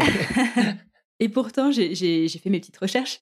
Et en fait, je me suis rendu compte que statistiquement parlant, en termes de performance, c'est beaucoup plus intéressant d'investir toutes ces économies en une fois plutôt que euh, d'investir en plusieurs fois sur une plus grande période de temps. Comment ça se fait? Parce que statistiquement, le marché est haussier. Statistiquement, le, marché action euh, progresse, euh, je crois que c'est 65 ou 70% du temps, le marché action progresse. Donc 70% du temps, il vaut mieux investir d'un coup, en un bloc.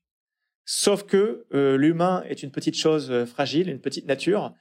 On est régi par nos émotions, on n'est pas rationnel. Donc un humain lambda, très émotif, d'autant plus s'il n'a pas l'expérience du marché action, vaut mieux qu'il investisse progressivement. Parce que s'il n'a pas de chance, si le marché commence à baisser peu de temps après son investissement, il va paniquer, il va vendre en panique. Alors que s'il investit en DCA progressivement, on le supporte beaucoup mieux. Il y a une base du marché, je supporte bien, c'est pas grave, j'ai investi que j'avais 50 000 euros à investir. Pour l'instant, j'ai investi que 5 000 sur 50 000. Le marché épaisse de 10%, c'est pas grave, c'est pas grand chose et je vais continuer d'investir. Et comme ça, j'achète moins cher si je continue d'investir. Voilà. Donc ça, on le supporte beaucoup mieux, ce, ce DCA, psychologiquement. C'est beaucoup plus facile à tenir psychologiquement. Tandis que si on fait ce qu'on appelle le lump sum, d'investir tout d'un bloc, c'est hyper dur psychologiquement. Ça, je le fais moi-même parce que ça fait 10, 10 ans ou 15 ans que j'investis sur le marché action. Je connais un, peu mon, mental. Et encore, je le fais moi-même, mais pas tant que ça, tu vois. Je vais découper en trois tranches. Je vais verser trois blocs euh, en, trois mois. Donc, je fais pas tant que ça, tu vois. J'ose même pas faire en un bloc, alors que je suis hyper, euh, hyper costaud mentalement, mais tu vois, j'ose pas. Mais clairement, pour les débutants, non, on recommande le DCA parce que c'est beaucoup plus facile à tenir psychologiquement, parce qu'il y aurait rien de pire que d'investir en bloc. 30% du temps, euh, je l'ai dit, le marché baisse, euh, ça peut baisser euh, assez rapidement après que vous ayez investi. Et là, c'est la panique, vous en vendez. Et là, vous serez un grand brûlé. Plus jamais vous n'investirez en bourse. Et vous allez dire c'est pourri. Les marchés actions, c'est pourri. Et faut pas. vous serez, c'est marché, c'est fini. Vous serez un grand brûlé. Donc non, prenez pas ce risque. Statistiquement, effectivement, c'est plus rentable le, le lump sum, mais voilà, on est fragile psychologiquement, je m'inclus dedans. Il vaut mieux investir progressivement, lentement mais sûrement. Même si statistiquement c'est moins rentable, mais c'est pas, ça sera quand même rentable sur le long terme, mais en tout cas, ça sera beaucoup mieux pour votre santé mentale et c'est le principal. Oui, c'est là aussi où on peut voir euh, l'intérêt de se faire accompagner par un professionnel parce que euh, quand on se fait accompagner par un professionnel, on sera beaucoup moins soumis à ses émotions, on sera moins susceptible de faire des erreurs comme euh, se retirer des marchés pendant un crack boursier par exemple. Exactement, c'est documenté, ça c'est ce qu'on appelle le behavior gap, l'écart comportemental. En fait, on a beau être très bon techniquement, mais si euh, il y a toujours un behavior gap de 2%, c'est-à-dire que le débutant, même quelqu'un qui est plus affirmé, hein, mais, mais qui n'a pas le, le mental, il va avoir un mauvais comportement, il va acheter vendre et il va perdre 2% de rendement par an à cause de ce behavior gap. C'est psychologique et parfois oui c'est bien de se faire assister parce que le, marché de, le métier de CGP, conseiller en gestion de patrimoine, c'est aussi beaucoup de psychologie et être là pour pour savoir retenir le client, dire attention si vous vendez, euh, c'est ça baisse actuellement, mais c'est normal que ça baisse. Le marché action, même immobilier, ça monte jamais en ligne droite. Et si ça baisse, vous allez acter une perte et vous allez racheter plus tard plus, cher. Donc vous allez perdre de l'argent. Rappelez-vous que vous investissez à long terme, tenez bon, et du coup, la moins-value latente, elle va se transformer plus tard en plus-value latente et vous n'aurez rien perdu. Donc c'est juste un mauvais moment à passer. Faut pas écouter l'actualité, les infos qui sont stressants, c'est pas la peine. Il faut attendre, faut tenir et puis ça se passe bien. Et d'où l'importance de, se rappeler ces fameuses grandes règles intemporelles de l'investissement.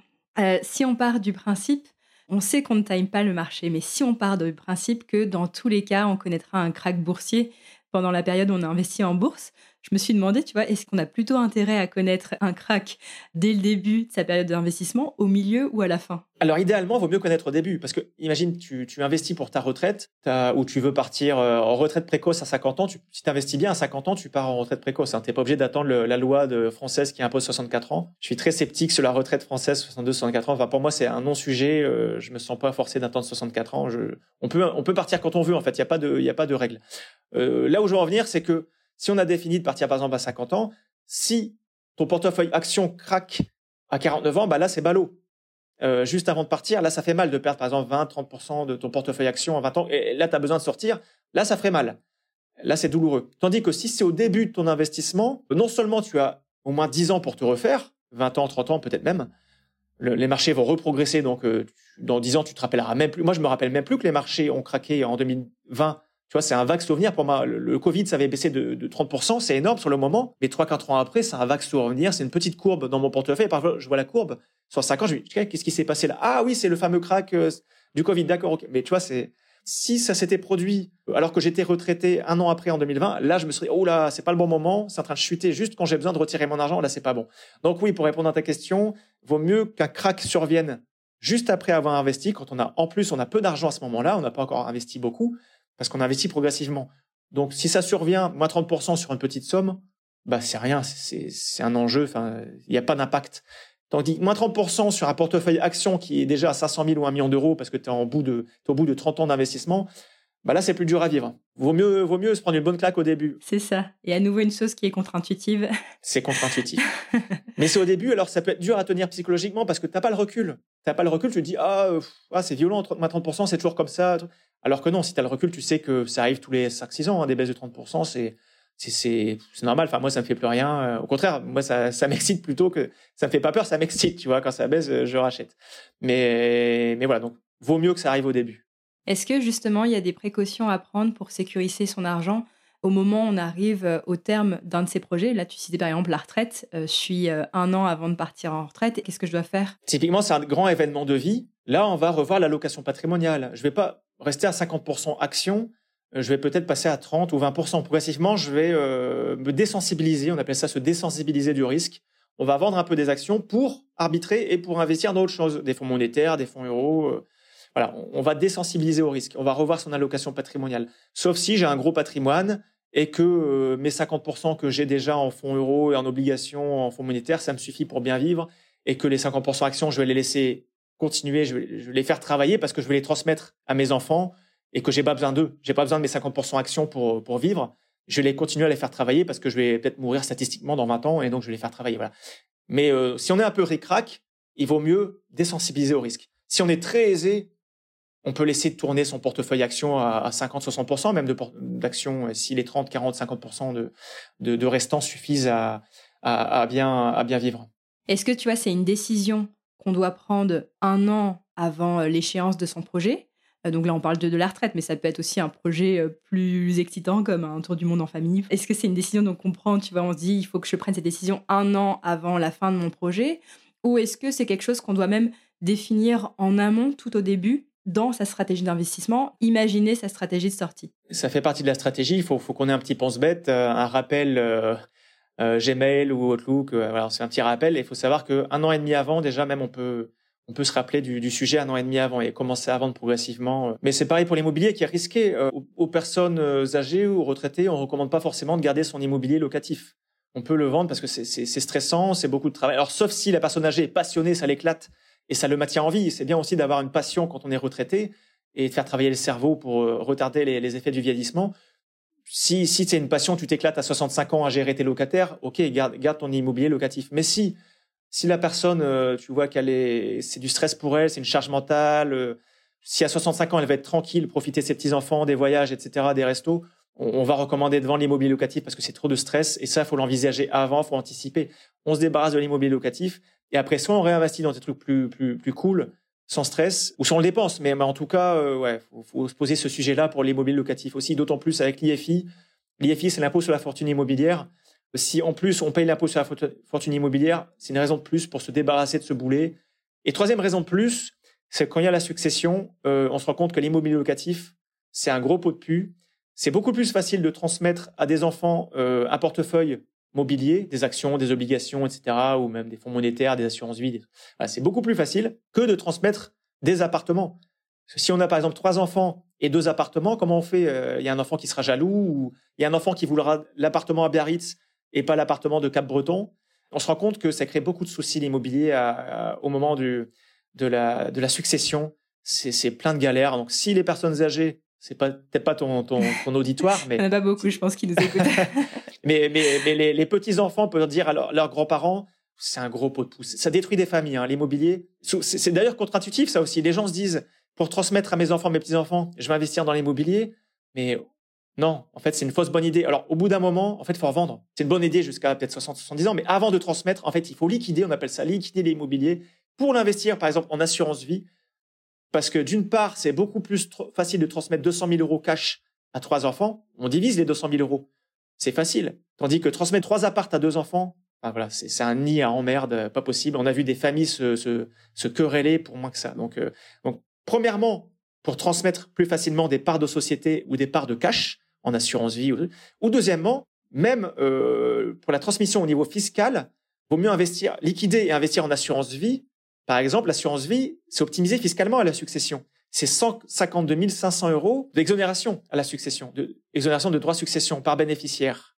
Donc ça veut dire, par exemple, des parents avec deux enfants, ça fait 152 fois, fois 4, ça fait 610 000 euros, tu transmets hors droit de succession. Alors que si, si tu avais transmis tes trois appartements à 610 000 euros, à peu près 20% de droits de succession, tu aurais payé 120 000 euros de droits de succession dessus. Donc voilà, que ça soit pour des raisons pour euh, éviter les querelles des enfants, des descendants ou à la fois pour des raisons civiles et fiscales, il vaut mieux liquider l'immobilier. Euh, C'est ça, c'est contre-intuitif. Hein. Les gens disent toujours, je garde l'immobilier pour transmettre, mais c'est pareil. Qu'on transmette un million d'immobilier ou d'un million de cash en assurance vie, PE, etc. Un million, c'est un million. Un, kilo de plume, ça pèse autant qu'un kilo de, sable. Euh, c'est un kilo. Voilà. Après, il y a, je pense aussi la valeur sentimentale liée, par exemple, à la maison, la résidence secondaire, la maison de famille. Tu as passé toute ta vie à pouvoir euh, acheter, financer ce bien en t'imaginant que va en euh, plus tard, euh, tes enfants, euh, les frères et sœurs vont pouvoir venir passer leurs vacances dans la maison de famille. Mais est-ce que dans les faits, ça se passe comme ça? C'est ça, ce qu'on se rend compte, c'est que oui, ça part d'un bon sentiment, mais dans, les faits, souvent ça se traduit en bagarre après. Qui, qui, va gérer le bien immobilier? Qui va tondre la pelouse? Qui va faire ça? Qui va payer les... Enfin, c'est un nid à, à emmerde. Quoi. J'ai vu trop de gens se déchirer pour ça, pour dire que c'est une bonne. Alors oui, il y a toujours 20 ou 30 des gens avec qui ça se passera très bien, mais une majorité, c'est une majorité hein, de gens qui vont se déchirer pour ça. Donc, euh, vaut mieux désamorcer les, crises et s'en séparer. Ou alors, ou alors on met ça dans une euh, société, la maison familiale qu'on veut transmettre, on met ça dans une SCI, on rédige des bons statuts qui vont bien cadrer le truc, qui vont définir qui sera le gérant, qui va payer les charges. Mais ça, faut vraiment bien cadrer pour que ça soit noir sur blanc, clair, carré, et comme ça, ça évite, euh, ça désamorce des problèmes aussi. Si on revient à notre allocation patrimoniale, une fois qu'on a défini son allocation patrimoniale et qu'on a placé euh, nos économies entre euh, nos différentes enveloppes et actifs selon cette allocation, comment est-ce que je m'assure de conserver cette même répartition sur la durée? Alors moi j'ai mon Excel perso qu'on a mis à, disposition sur le site Avenue Investisseurs, c'est gratuit. Hein. Je suis pas en train de le vendre. On mettra le lien à nouveau dans la description. Je mets mon, mon, Excel perso. Donc, moi, j'aime bien faire mon bilan tous les mois.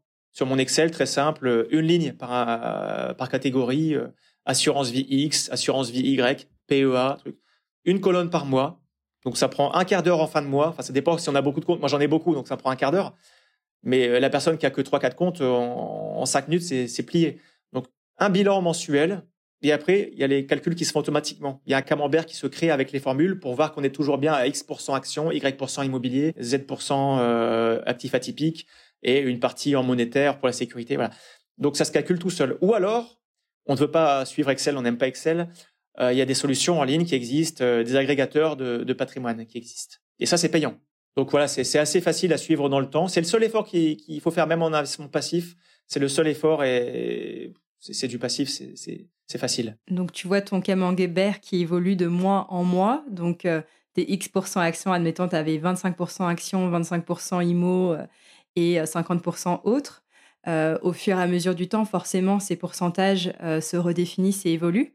Qu'est-ce que tu dois faire pour parvenir à garder la même répartition que tu as définie au départ dans ta, dans ta stratégie Si on voit qu'on s'écarte trop de sa cible, par exemple, si j'ai défini, je vais, je vais, prendre un exemple tout simple, hein, ça sera plus facile à comprendre, j'ai défini 50% actions, 50% fonds euros. Si je me rends compte euh, fin, fin décembre que je suis finalement à monter à 55% actions, donc 45% fonds euros, ça veut dire que le marché actions a vachement progressé. Le marché actions a, a tellement monté que dans mon patrimoine, je me retrouve finalement avec 55% actions alors que j'en voulais 50. Je me dis, est-ce que je supporte ce risque de volatilité qui porte sur 55% de mon patrimoine ou est-ce que je veux revenir en, principe, on revient sur sa cible? Sauf s'il y a un gros événement. Par exemple, moi je disais, j'ai acheté ma résidence principale, je vais monter par exemple à 70% actions, ok, euh, ça fait partie de ma stratégie, ok, je laisse filer, je laisse filer le, le portefeuille actions. Mais sinon, en principe, non, on va revenir sur sa cible 50%, et dans ce cas-là, il faut vendre. Je vais vendre, si je suis en assurance vie, c'est facile je vends une partie de mon tracker World, par exemple, ou mes, ETF, Nasdaq, etc., ou mon portefeuille action. Je vends, je fais un arbitrage pour réinvestir en fonds euros. Et comme ça, je reviens en un clic, je reviens en 50-50. Voilà. Je reviens sur ma cible qui est définie. Dans le sens inverse, pareil. Si le marché baisse, le marché action baisse, là, je vais réinvestir pour revenir en 50-50. Comme ça, mécaniquement, ça permet finalement de vendre quand c'est un peu cher et ça permet de racheter quand c'est moins cher. C'est mécanique. Donc on, fait, dans un sens, on fait du market my timing, mais celui-là, il est sain. Il est sain parce qu'il repose sur une stratégie objective, une allocation patrimoniale. Ça, c'est un bon market timing. Ça, c'est une bonne, euh, une bonne, une bonne gestion, ça. Mais maintenant, on va, on va le faire quand on s'écarte vraiment au moins de, de 5 points. Par exemple, si je suis passé de 50% actions à 51%, bon, c'est rien. C'est, c'est euh, l'écume des vagues, c'est rien. En revanche, si je passe de 50 à 55, ça fait 10% en plus. Ça fait 5 points de plus, mais ça fait 10% en plus. Et c'est pas, c'est pas rien. Si je passe de 20 à 22, c'est deux points en plus. Mais c'est 10% en plus. Hein. Je sais pas si les gens comprennent la différence entre les points et les, pourcentages. Mais de passer de 20% d'un patrimoine à 22%, ben finalement, c'est 10% de, budget risque en plus. Là, c'est pas anodin. Je vais vendre pour revenir à 20%. Donc, moi, c'est à partir de 10% d'écart que j'arbitre pour revenir sur mon allocation cible. D'accord. Donc, c'est pas à des moments, à une fréquence régulière, ça va être plutôt en regardant, du coup, ce, cet écart de 10%. En fait, j'ai deux trucs. J'ai le camembert pour suivre l'allocation des actifs, ma répartition entre investissements, actions, immobiliers, fonds euros, etc. Et j'ai le graphique avec une courbe dans le temps, mois par mois. Et ça, c'est motivant. Ça, c'est pas une courbe qui me permet de prendre des décisions, mais c'est une courbe de motivation pour voir, ok, c'est bon, euh, mon patrimoine évolue bien. Et ça, c'est motivant. Ça, ça, ça, motive à continuer de suivre et à continuer d'épargner, d'investir. C'est hyper important de continuer à épargner et investir régulièrement. Donc ça, c'est la courbe de motivation. C'est les deux graphiques que je suis, c'est l'essentiel.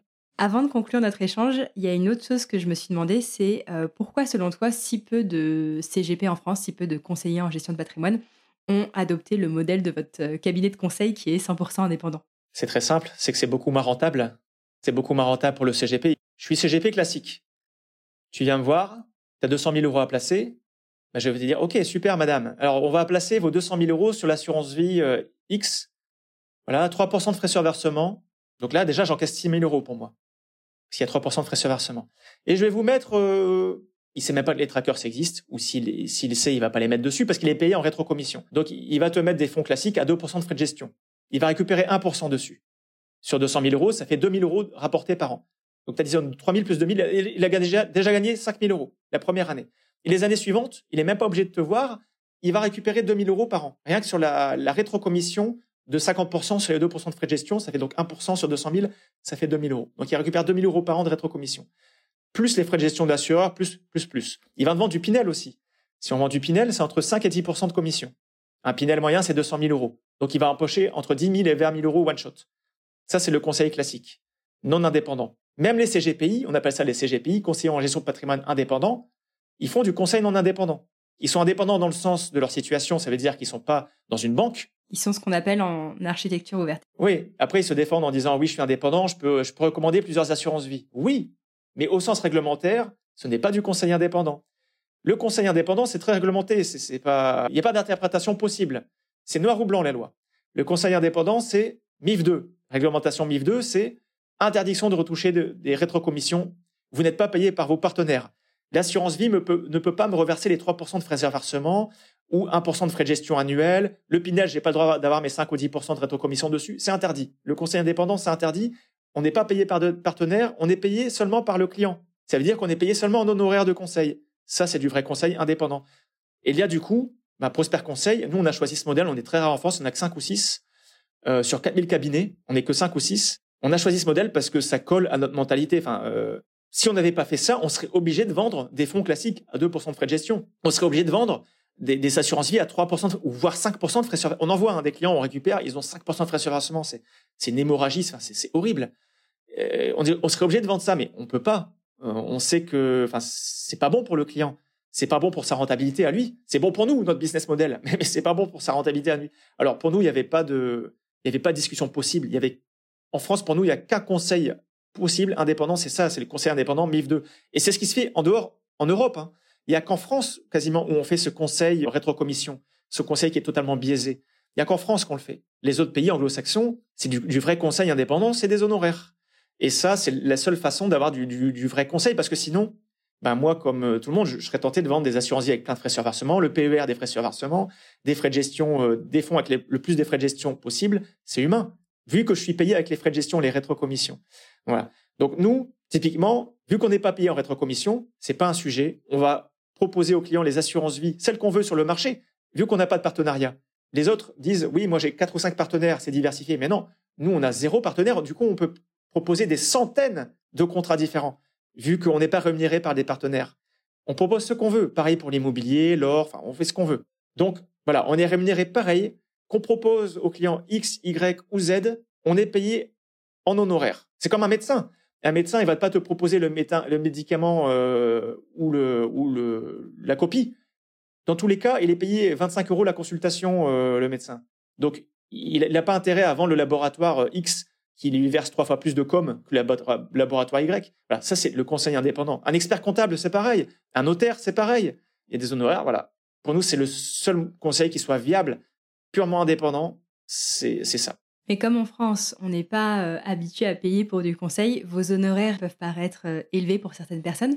Comment savoir si ce qu'on perd en honoraires d'un côté est compensé par tout ce qu'on gagne euh, de l'autre en plaçant notre argent sur les bons produits, mais aussi en touchant les rétrocommissions que vous êtes tenu de nous reverser de par votre indépendance totale? Je vais reprendre ton cas.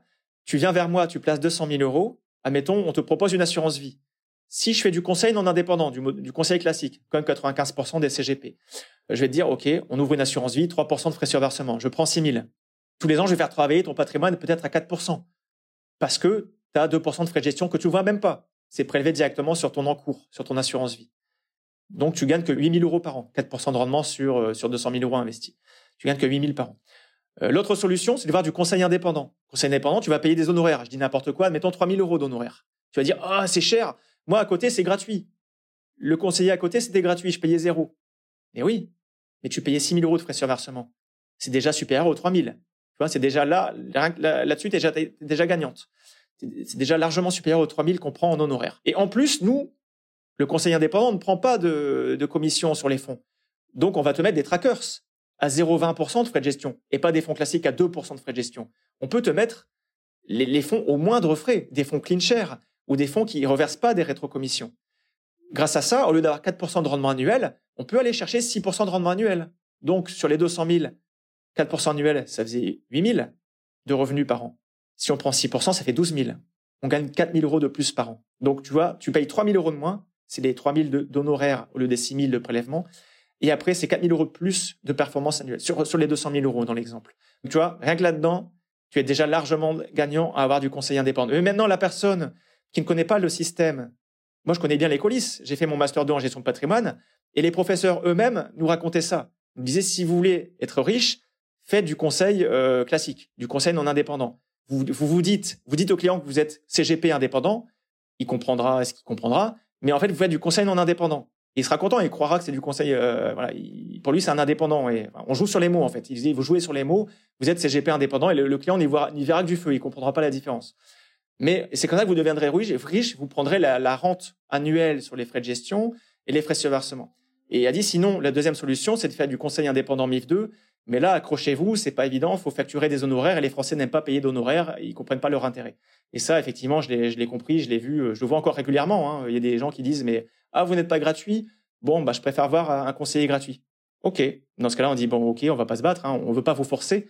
C'est pas dans votre intérêt, mais très bien, allez voir un conseiller gratuit, mais ce sera l'illusion de la gratuité finalement, parce que le conseil est gratuit, parce que c'est pas du conseil finalement, c'est de la vente. La vente de produits avec le maximum de frais possible. Et l'un dans l'autre, ce client-là va payer beaucoup plus de frais et va perdre plus en moindre performance que s'il avait payé les honoraires de conseil. Et c'est malheureux pour lui, mais on peut pas sauver quelqu'un de la noyade. Enfin, si, si quelqu'un se noie et que je veux l'aider, mais qu'il comprend pas que je veux l'aider et qu'il se débat encore plus et qu'il me noie avec, je, moi, j'insiste plus. Au début, j'expliquais, mais vous savez, le conseil indépendant, c'est vraiment dans votre intérêt.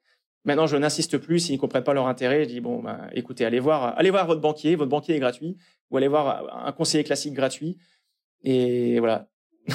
Alors merci, au revoir. Oh, très clair. Le message est, le message est passé, Nicolas. On sent que t'en as gros. ça fait cinq ans que tu fais ça, tu arrives au point où euh, t'en as marre d'expliquer. en fait, c'est, des fois, je me dis, mais je suis con d'avoir fait ça, je suis maso, parce que finalement, je vais choisir l'autre modèle qui sera beaucoup plus rentable pour moi, parce que je gagnerais beaucoup mieux ma vie si je faisais ça.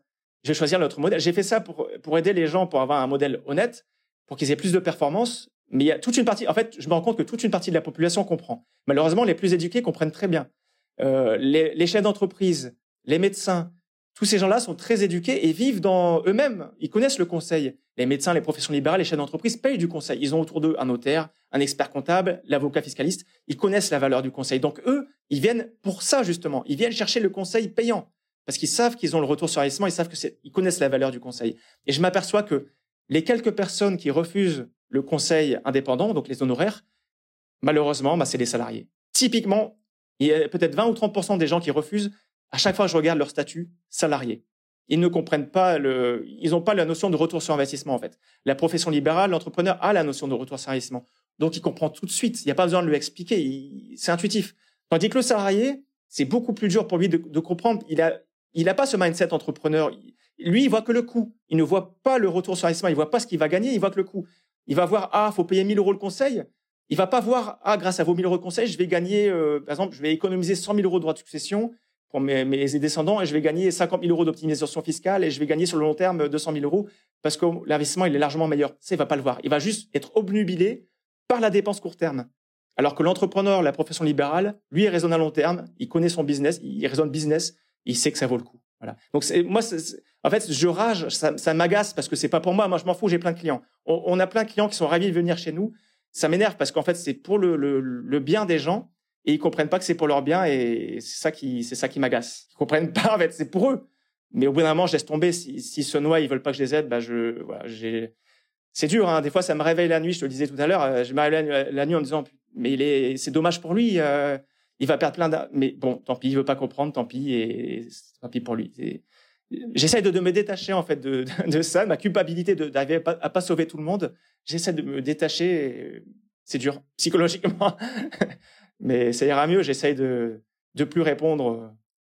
Et, et, tant pis, on peut pas sauver tout le monde. Et puis, si vous voulez voir du coup un aperçu de la valeur quand même que vous apportez, euh, c'est pour ça que Avenue d'investisseurs est devenu une référence, parce que vous avez vraiment mis toutes vos connaissances gratuitement à disposition sur ce site. Donc même si vous faites le choix de ne pas vous faire accompagner, vous pouvez très bien gérer vos, investissements seul. Et d'ailleurs, vous nous donnez vraiment euh, sur un plateau doré toutes les règles, toutes les recettes pour qu'on puisse le faire nous-mêmes. Donc euh, c'est ça. En plus, ouais, s'ils veulent la gratuité, faut faire un effort. Comme je disais tout à l'heure, vous, ne voulez pas du conseil, bah dans ce cas-là, il va falloir ne pas compter sur l'État, mais faire l'effort vous-même. Éduquez-vous, lisez, éduquez-vous et vous pouvez déjà faire une bonne partie du job vous-même. Mais il va falloir faire un effort parce que si vous faites rien, euh, vous allez perdre énormément parce que vous investissez mal. Ou alors, si vous avez, si vous manquez de perspicacité et vous allez voir des vendeurs de rêves sur YouTube ou TikTok ou je ne sais quoi, là, vous allez perdre aussi beaucoup de l'argent. Donc, soyez perspicace et renseignez-vous et voilà. Bon, à finir sur une note plus positive parce que je sens que je t'ai tendu avec ma question. tu m'as énervé. Euh, une dernière chose que je demande à tous mes invités et que je t'avais pas demandé lors de notre premier épisode parce que je me faisais euh, encore la main. Enfin, je me fais toujours la main, mais je me faisais particulièrement la main à ce moment-là. Euh, Nicolas, quelle est ta plus grande source de richesse? Qu'est-ce qui chez toi vaut tout l'or du monde? Ah, ben, c'est mes enfants. C'est mes deux enfants. Ah, ça, ça, vaut, ça vaut plus que tout. Enfin, tout ce que aussi tout ce que je bâtis, c'est pour eux. Oui, d'ailleurs, tu dédicaces ton livre euh, à ta femme, mais aussi à tes, à tes enfants. Tu sais que le livre que vous avez écrit, ça contient ces règles euh, immuables de l'investissement que eux-mêmes pourront suivre lorsqu'ils seront en âge de pouvoir lire ce livre. C'est clair, parce que franchement, si j'avais pas mes enfants, euh, je pense que je laisse tout de suite tout tomber. Je laisse mes deux boîtes tomber, tu vois, Avenues Investisseurs, Prosper Conseil. J'aurais même pas écrit le livre d'ailleurs, parce que le livre, enfin, c'est un monstre. Hein. Le livre, ça m'a pris des centaines d'heures euh, et ça rapporte rien. Je vais gagner 5 euros le livre. Avant que je rémunère tout le temps passé, j'ai intérêt d'avoir 100 000. Donc pour moi, c'est une activité déficitaire le livre. Je l'aurais jamais fait si j'avais pas d'enfant. tout ce que je veux dire, c'est que j'aurais déjà arrêté de travailler. Je peux être entier si je veux là actuellement. Si j'étais seul, célibataire, sans enfant, depuis deux trois ans, je peux être entier. Je, laisse tout tomber et j'arrête de me fatiguer.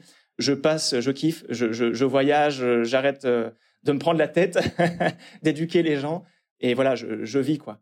Tandis que là, en fait, c'est mes deux enfants, je me dis non, euh, je vais continuer de développer les boîtes et euh, je, rêve de, les voir un jour en stagiaire avec moi ou commencer à bosser ensemble ou même s'ils veulent pas bosser avec moi, c'est pas grave, ils feront autre chose. Mais je me dis au pire, euh, j'aurais bâti quelque chose, ils seront peut-être simplement actionnaires sans travailler, mais voilà, je bâtis quelque chose pour eux. Et si j'avais pas mes enfants, pour moi la vie aurait beaucoup moins de sens déjà et je serais un, dilettant, enfin je serais un, un homme de la night et j'irais m'amuser, je ferais des voyages et c'est tout. Enfin voilà, pour moi c'est le sens de ma vie, c'est mes enfants.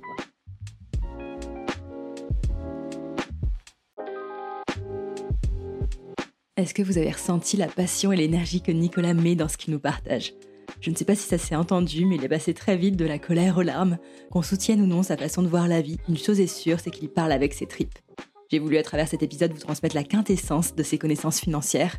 J'espère que cet épisode vous a plu. Si c'est le cas, n'hésitez pas à le partager autour de vous, à vos proches, à vos amis, à vos collègues, à votre coiffeur, à votre boulangère, pour que tout le monde puisse bénéficier d'une éducation financière et que ce savoir ne soit pas réservé à une élite. On se retrouve mardi dans deux semaines et d'ici là, je vous souhaite de remettre du sens dans vos finances.